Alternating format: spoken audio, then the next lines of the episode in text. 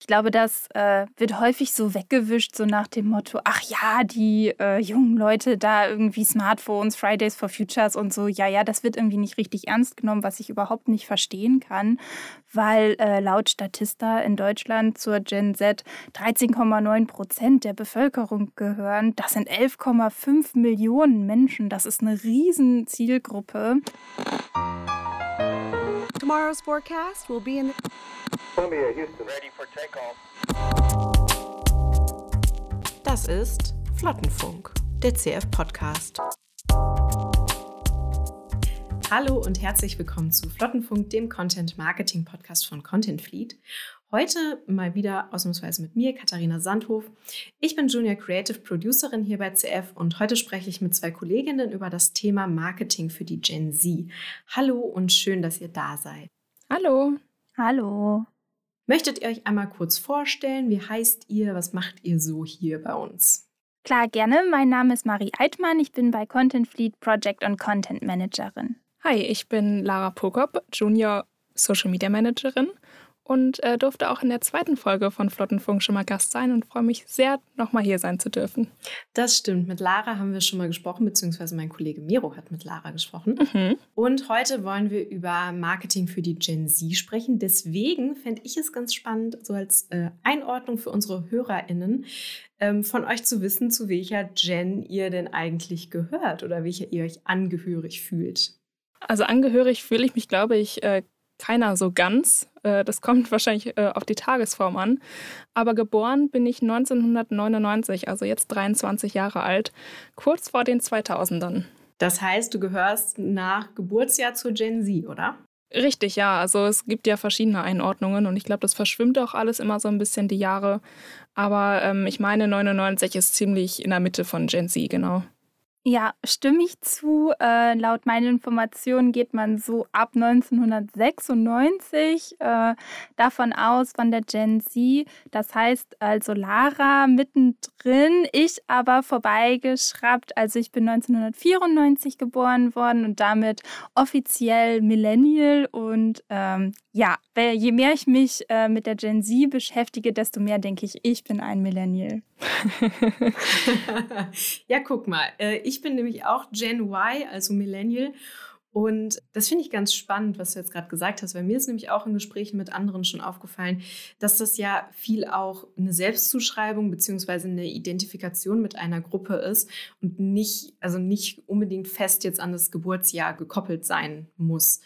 Lara hat gerade auch schon gesagt, ähm, dass die Jahre so ein bisschen verschwimmen, also je nachdem, auf welche Quelle man sich da beruft. Ne? Dann kommen da ein bisschen unterschiedliche Jahreszahlen zustande. Ich habe tatsächlich jetzt vor dem Podcast, als ich nochmal so genau nachgeguckt habe, gesehen, dass es teilweise echt von 1995 bis 2015 reicht, um da ein bisschen erstmal reinzukommen habe ich gedacht, dass wir über so ein paar Attribute und Schlagwörter und leider auch Klischees sprechen können, die mit der Gen Z verbunden werden. Was mir da so im Kopf rumspukt, sind auf jeden Fall Sachen wie, die hängen ja den ganzen Tag nur am Handy und die wollen gar nicht mehr richtig arbeiten.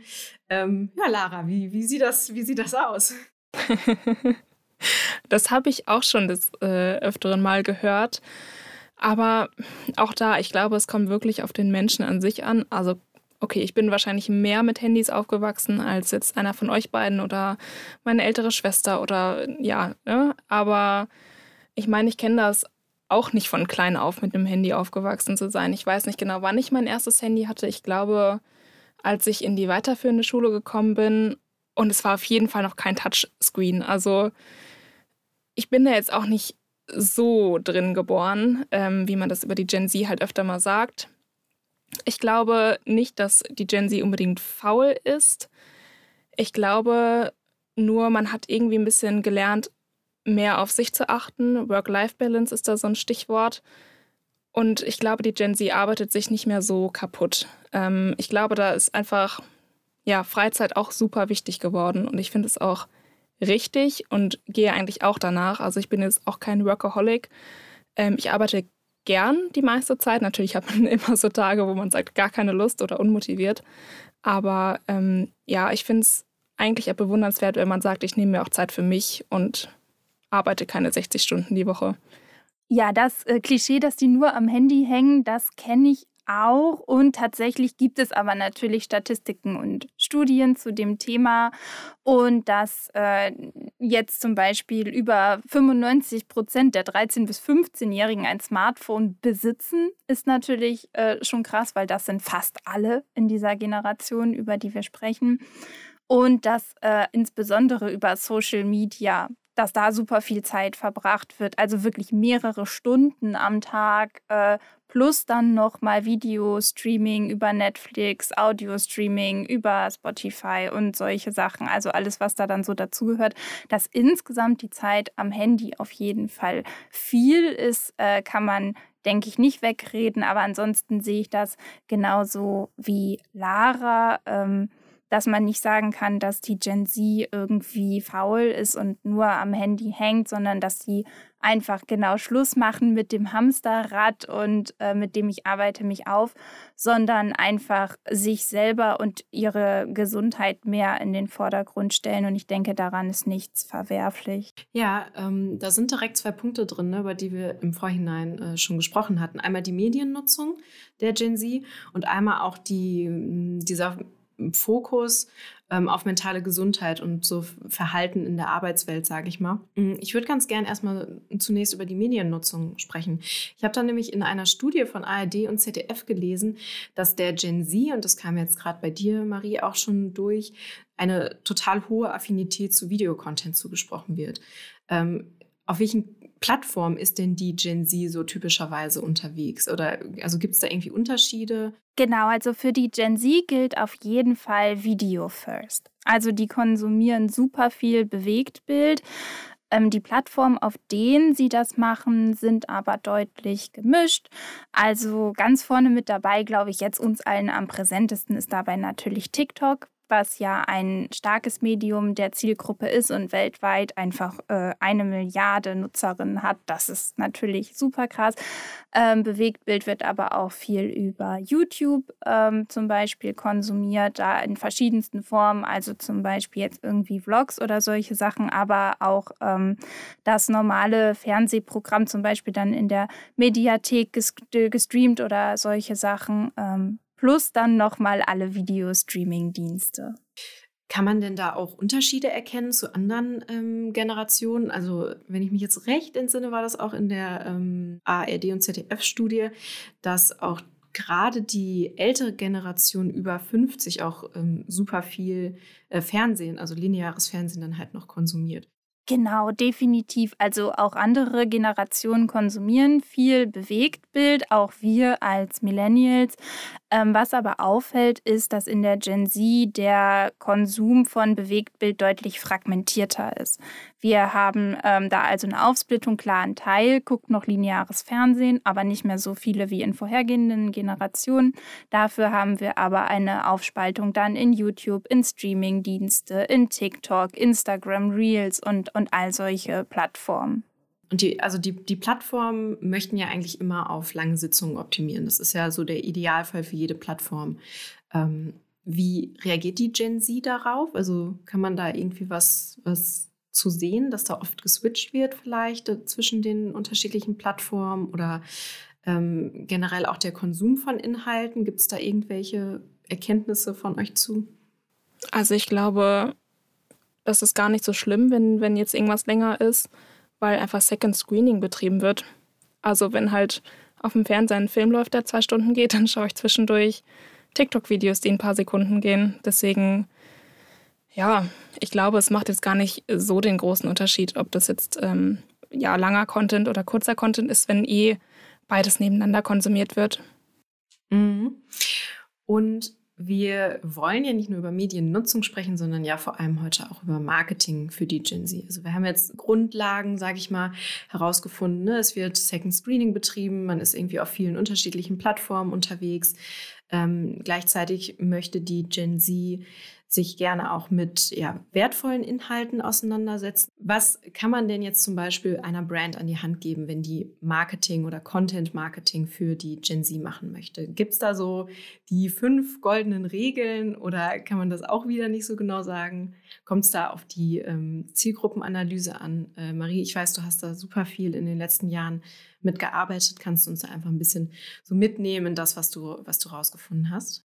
Super gerne. Äh, genau, die Liste ist lang an Tipps, aber was ein super wichtiger Faktor ist, ist Authentizität. Das ist total wichtig, deshalb, wie du auch gerade gesagt hast, ähm, man kann sich als Brand natürlich auf diesen neuen Kanälen und sollte man sich auf diesen neuen Kanälen platzieren. Wichtig ist aber, Content zu machen, der weiterhin zur Brand passt, ähm, weil die Gen Z Werbung insbesondere kritisch hinterfragt und dann auch die Meinung dazu äußert.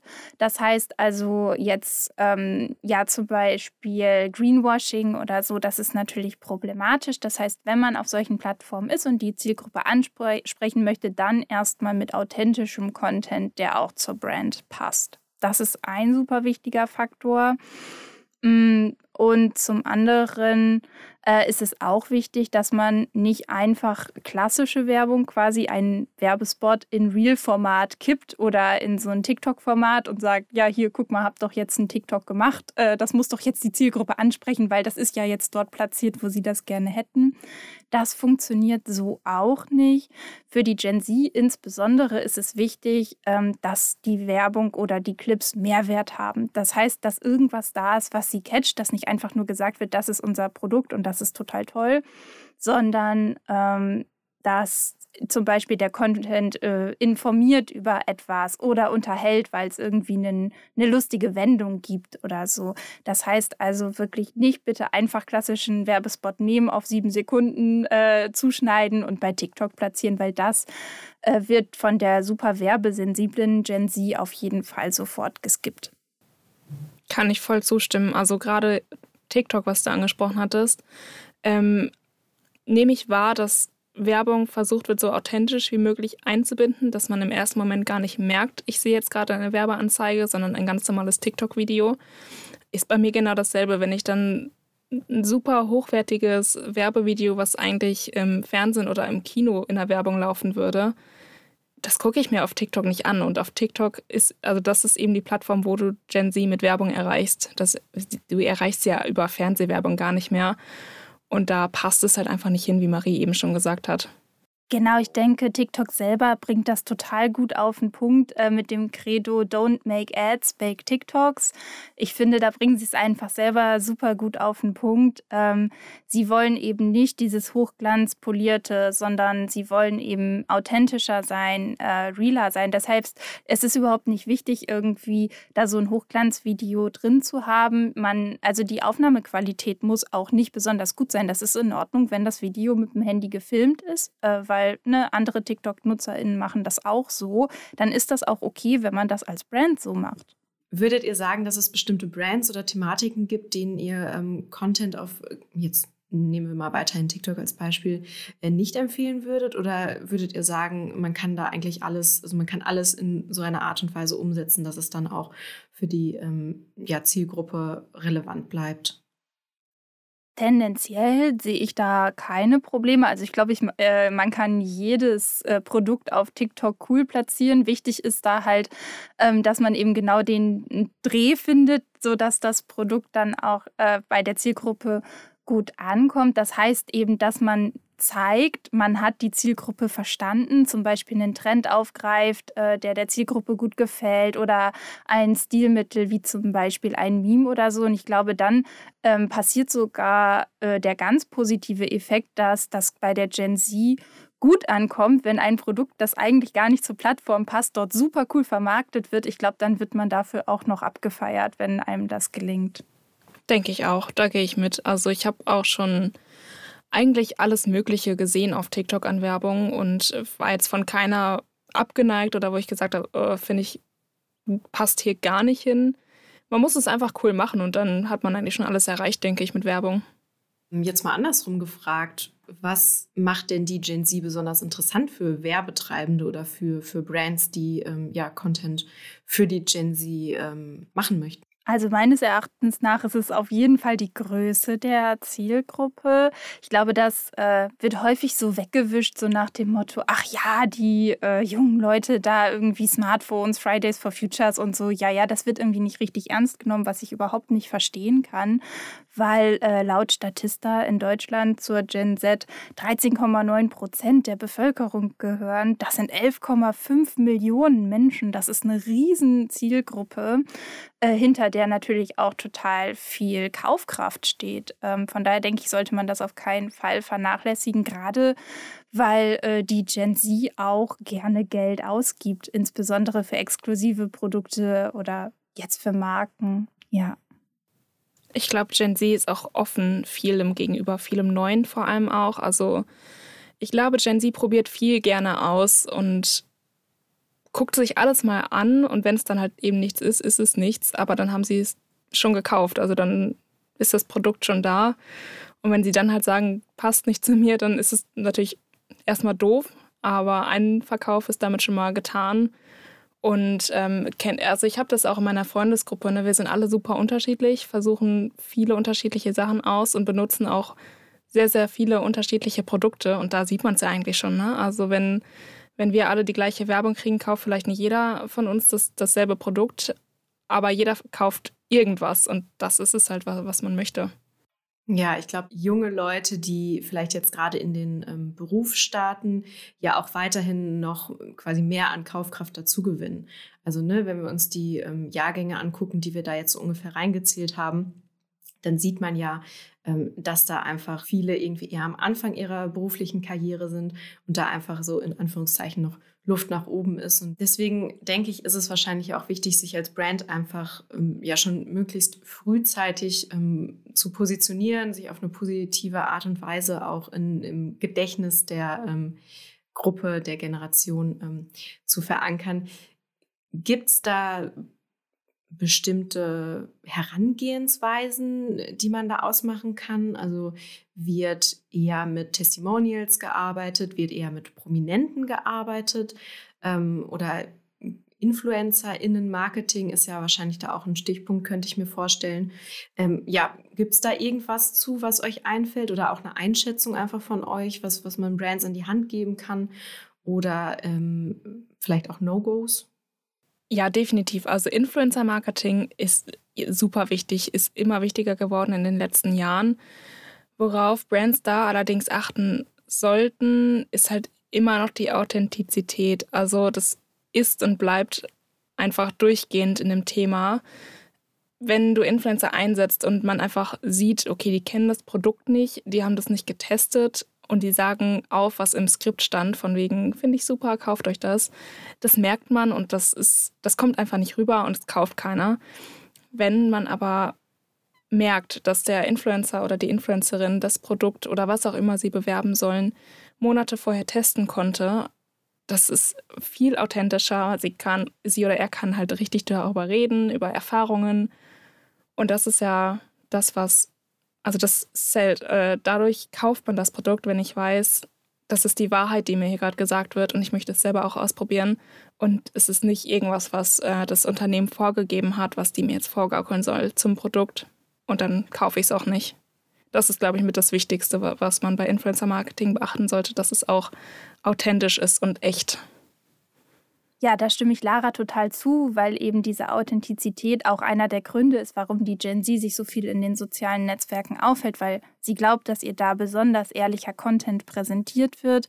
Und um das vielleicht nochmal ähm, ein bisschen greifbarer zu machen, was, was Lara schon erklärt hat, was da auch zugehört, ähm, zu diesem Fit zwischen Brand und Creator ist auf jeden Fall, dass nicht zum Beispiel sowas bekannt sein sollte, dass äh, Influencer selber irgendwie äh, Auto der Marke A fährt und dann aber äh, auf einmal Werbung macht für Auto der Marke B oder sowas. Äh, auch das wissen ja die Follower und schreiben dann gerne mal in die Kommentare, hä, nee, weiß ich aber, dass der privat was ganz anderes benutzt. Also auch das ist wenig authentisch und ich denke, da sollten Brands nicht nur einfach nach der Reichweite der Influencer gehen, sondern auch gucken, dass man da zusammenpasst. Ähm, Das ist wichtig und äh, was Lara auch schon angedeutet hatte, dass äh, Brands vielleicht auch nicht zu sehr an diesen Scripts ähm, festhalten sollten und äh, die Kontrolle auch einfach ein bisschen abgeben sollten an die, an die Creator, weil die Creator äh, im Zweifelsfall genau wissen, was bei ihrer Community gut ankommt und entsprechend das dann auch verkaufen können. Also dass man da auch genug Freiheit im Marketing dann lässt. Die Reichweite ist ja auch gar nicht immer super wichtig. Also klar, ne, mit Makroinfluencern, die jetzt mehr Reichweite haben als kleinere, ähm, hast du natürlich schnell viele Leute, die die Werbung sehen. Aber oftmals ist es dann doch bei Mikroinfluencern mit weniger Reichweite und weniger Community authentischer. Also das, das sagt man tatsächlich, ne? je, je weniger ähm, Leute folgen, beziehungsweise wenn es nur 100 Leute sind, dann lohnt sich das natürlich nicht. Aber Mikroinfluencer gehen so bis 10.000 ungefähr, bis 10.000 Follower ähm, da ist die Community dann doch, also glaubt dem Influencer oder der Influencerin dann doch mehr, als wenn du jetzt eine Million Follower hast. Das ist dann oftmals nicht mehr so familiär, nicht mehr so ja, freundschaftlich, äh, das Verhältnis zum Influencer, sondern tatsächlich dann einfach nur oberflächlich. Und äh, deswegen ist die Reichweite gar nicht immer ausschlaggebend und man sollte als Brand vielleicht auch eher die kleineren Influencer da in Betracht nehmen. Ja, finde ich super interessant. Äh, vor allen Dingen auch, weil wir festgestellt haben, dass eben dieses Gen Z-Marketing Community-Marketing ist und dass Ads am besten dann performen, wenn man eine bestimmte Interessensgemeinschaft, wie jetzt zum Beispiel Beauty-Fans auf TikTok anspricht oder so. Mhm. Ich könnte mir vorstellen, dass das ja dann auch wieder zweckgebunden ist. Nur was möchte ich denn eigentlich als, als Marke? Möchte ich einfach, dass möglichst viele Leute meinen Namen kennen? Klar, dann wende ich mich wahrscheinlich an jemanden, der irgendwie 10 Millionen Abos hat. Aber wenn ich vielleicht eher möchte, dass ich so eine Art Fanbase aufbaue oder einfach Menschen mein Produkt näher bringe und ähm, Menschen versuche ähm, ja für meine Produkte und meine Marke und da, für das, was ich eben stehe, zu begeistern, dann macht es ja viel mehr Sinn, sich da ähm, ne, an, an, Leute zu wenden, die eben eine engere Verbindung, sage ich mal, zu ihrer Community haben. Das finde ich sehr interessant.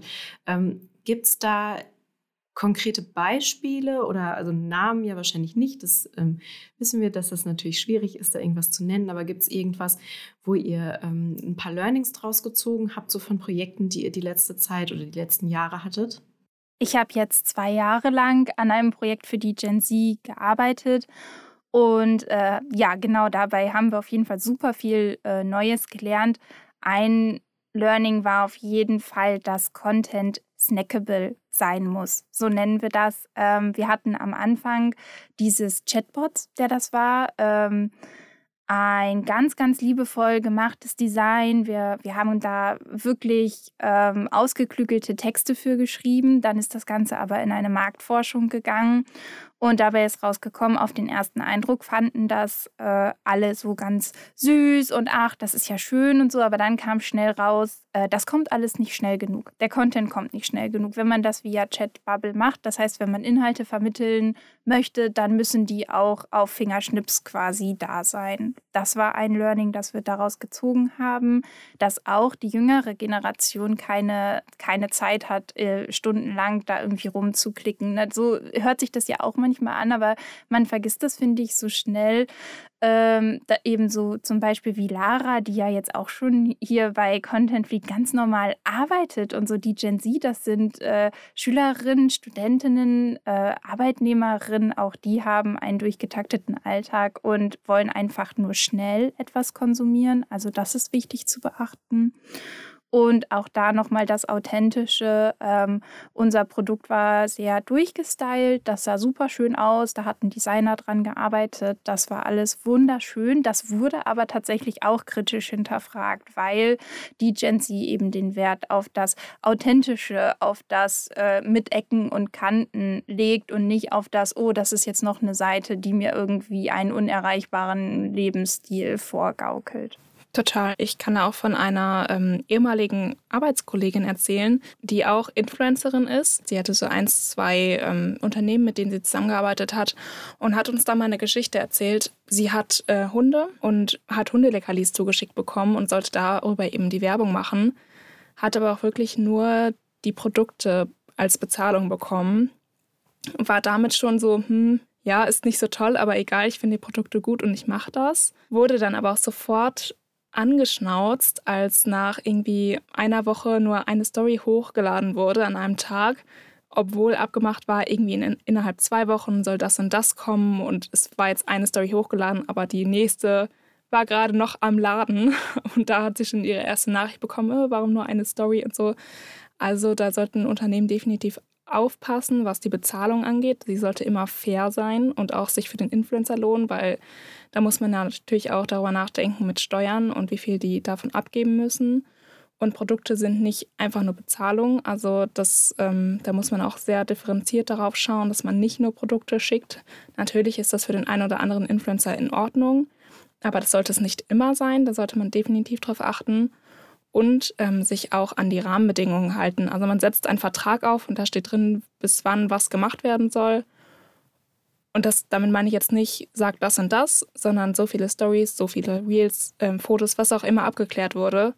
Und darauf kann man dann auch mal ähm, eine Woche warten, wenn man möchte, dass es gut aussieht, vor allem wenn es abgemacht ist und da nicht sofort sagen, oh, damit sind wir nicht zufrieden. Also da muss man echt aufpassen, weil wenn jetzt ein Unternehmen sofort in schlechtes äh, Licht gerückt wird bei Influencern, das kann schon echt nach hinten losgehen. Wenn die dann sagen, die Zusammenarbeit war gar nichts, sollte man wirklich aufpassen. Ich glaube, das spricht sich in der ähm, Branche sehr, sehr schnell rum.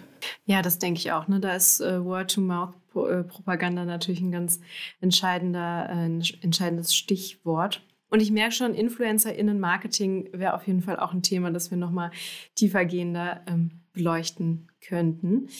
Aber wir sind jetzt schon auch in der Zeit ein bisschen fortgeschritten. Deswegen würde ich sagen, wenn ihr jetzt nichts habt, was euch weiter noch super doll auf der Seele brennt, sagt man das so? Ich glaube schon, das ist ein Sprichwort, ja. Dann können wir zu unserer Rubrik äh, Fragenfischen übergehen. Sehr gerne. Okay. Und jetzt eine Runde Fragenfischen.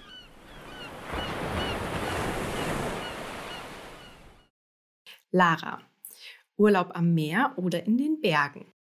Gerade würde ich sagen in den Bergen. Früher habe ich viel am Meer Urlaub gemacht, in letzter Zeit leider nicht mehr so viel, aber mich würden auch die Berge mal reizen, definitiv.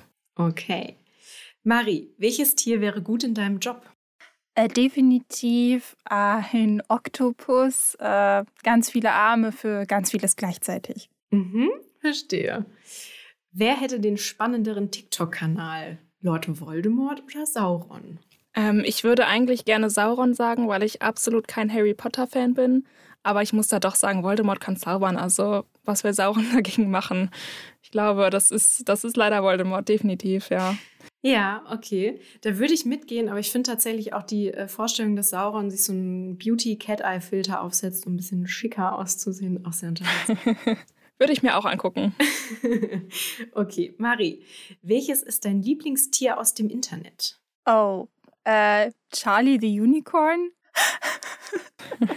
okay, ja, verstehe. Lange ist es her, aber äh, das äh, hat einige Erinnerungen wachgerufen. Ich sag ja, ich sag ja Millennial. Ich sag Millennial, ne? Habe ich ja schon am Anfang gesagt. ja, alles klar. Ähm, Lara, Donut oder Bagel? Donut. Ich liebe alles, was süß ist. Zucker geht immer. Und die letzte Frage für Marie. Welchen Tipp würdest du der Generation Alpha geben? Oh Gott. ähm, glaube auf jeden Fall äh, weiterzuführen, was die Gen Z angefangen hat in Sachen Klimaschutz, Mental Health und so weiter und nicht darauf zu hören, dass das irgendwie abgebügelt wird als, ach, jetzt stellt euch doch alle mal nicht so an und wird schon gut werden. Alles klar. Ja, ganz, ganz lieben Dank an euch zwei, dass ihr heute dabei wart. Ich finde, wir hatten ein äh, tolles und interessantes Gespräch und haben dabei ein paar gute Punkte herausgearbeitet, wie Content für die Gen Z gestaltet werden kann und aber auch wie die Gen Z auf Content reagiert und Content konsumiert. Vielen Dank fürs Zuhören und bis zum nächsten Mal. Tschüss. Tschüss. Ciao. Das war Flottenfunk.